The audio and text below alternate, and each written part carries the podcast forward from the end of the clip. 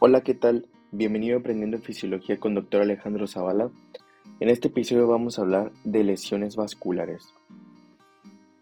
Lesiones vasculares lo definimos cuando hay una disminución en el flujo de sangre a nivel del miocardio. Esto puede ser provocado por obstrucción de las arterias coronarias debido a placas de grasa. Esto en pacientes que tienen diabetes, hipertensión, dislipidemias. Los síntomas de lesiones vasculares es que hay un dolor opresivo a nivel del tórax. Este dolor se puede irradiar hacia el brazo izquierdo, hombro izquierdo o mandíbula izquierda. Hay síntomas también como angustia, falta de aire, puede ir acompañado de náuseas y vómitos, debilidad, incluso hasta el desmayo. La primera lesión vascular de la que vamos a hablar es la isquemia. Esta es la disminución en la llegada de sangre al miocardio. Hay un sufrimiento celular, pero no hay muerte celular. En el electrocardiograma lo vamos a identificar como una onda T invertida, es decir, una onda T con deflexión negativa. Si estamos visualizando esta onda T invertida en V1, V2, V3 y V4, podemos decir que se está isquemizando la cara anterior. Lo que se está isquemizando es la cara inferior. Y ahora, por otro lado, si estamos viendo la onda T invertida en D1, AVL, V5 y V6, lo que está siendo isquemizado es la cara izquierda del corazón ya que estas derivaciones nos ven al ventrículo izquierdo. Continuando con la siguiente lesión vascular, tenemos al infarto agudo, que también lo llamamos como lesión o daño. Este ocurre ya cuando hay una disminución muy intensa en la llegada de sangre hacia el miocardio, y ahora sí se provoca una muerte de los miocardiocitos. Esto se va a representar en el electrocardiograma como una elevación del segmento St o elevación del punto J. Esto lo llamamos también signo de bandera. Si estamos viendo la elevación del segmento St en V1, V2, V3 y V4, se está infartando la cara anterior.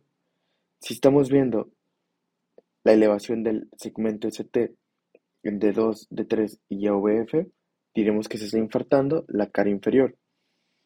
Si vemos que está la elevación del segmento ST en D1, AVL, V5 y V6, diremos que se está infartando el ventrículo izquierdo o cara izquierda.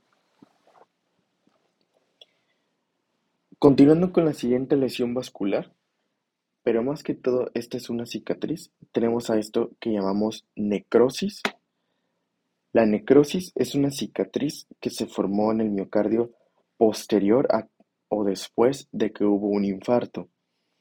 Aquí la necrosis es un hallazgo que vemos en el electrocardiograma. Una necrosis no nos daría como tal síntomas clínicos en el paciente, es solamente una cicatriz que quedó. Lo vamos a identificar en el electrocardiograma con ondas Q muy negativas. Recordemos que la onda Q es la primer onda en hacerse negativa en cuanto al QRS. Entonces, cuando la onda Q sea muy negativa, la vamos a llamar onda Q patológica u onda Q diagnóstica. Para decir que una onda Q es grande, tenemos que decir o tenemos que establecer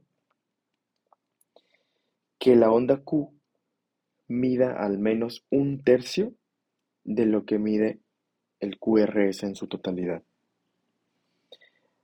Así que ahí es cuando diríamos que hay ondas Q patológicas. Y bien, con eso terminamos la identificación de la isquemia, infarto y necrosis. Ahora solamente decir que es importante saber qué arteria coronaria o qué rama coronaria es la que se está lastimando. Y tenemos lo siguiente. La arteria coronaria derecha esta se dirige hacia lo posterior e inferior del corazón y da la irrigación a esta cara inferior. Así que si tú estás viendo una isquemia o un infarto, en la cara inferior del corazón, esta es la arteria coronaria derecha la que está lastimada u obstruida. Por otro lado, si tú estás viendo la isquemia o el infarto en V1, V2, V3 y V4, que es la cara anterior, la rama que está afectada es la descendente anterior de la coronaria izquierda. Veamos otra situación.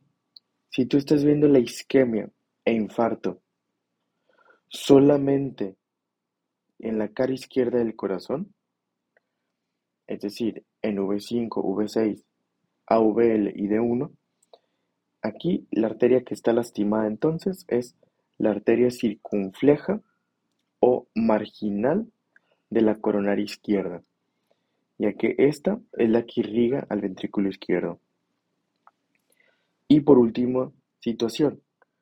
Si estamos viendo una isquemia o un infarto, tanto en el ventrículo derecho como en el ventrículo izquierdo, es decir, V1, V2, V3, V4, V5 y V6, aquí diríamos entonces que se están lastimando los dos ventrículos, tanto derecho como izquierdo. Entonces, la arteria que aquí estaría afectada es el tronco común de la coronaria izquierda. Muy bien, con esto terminamos lesiones vasculares. Nos vemos en el próximo episodio.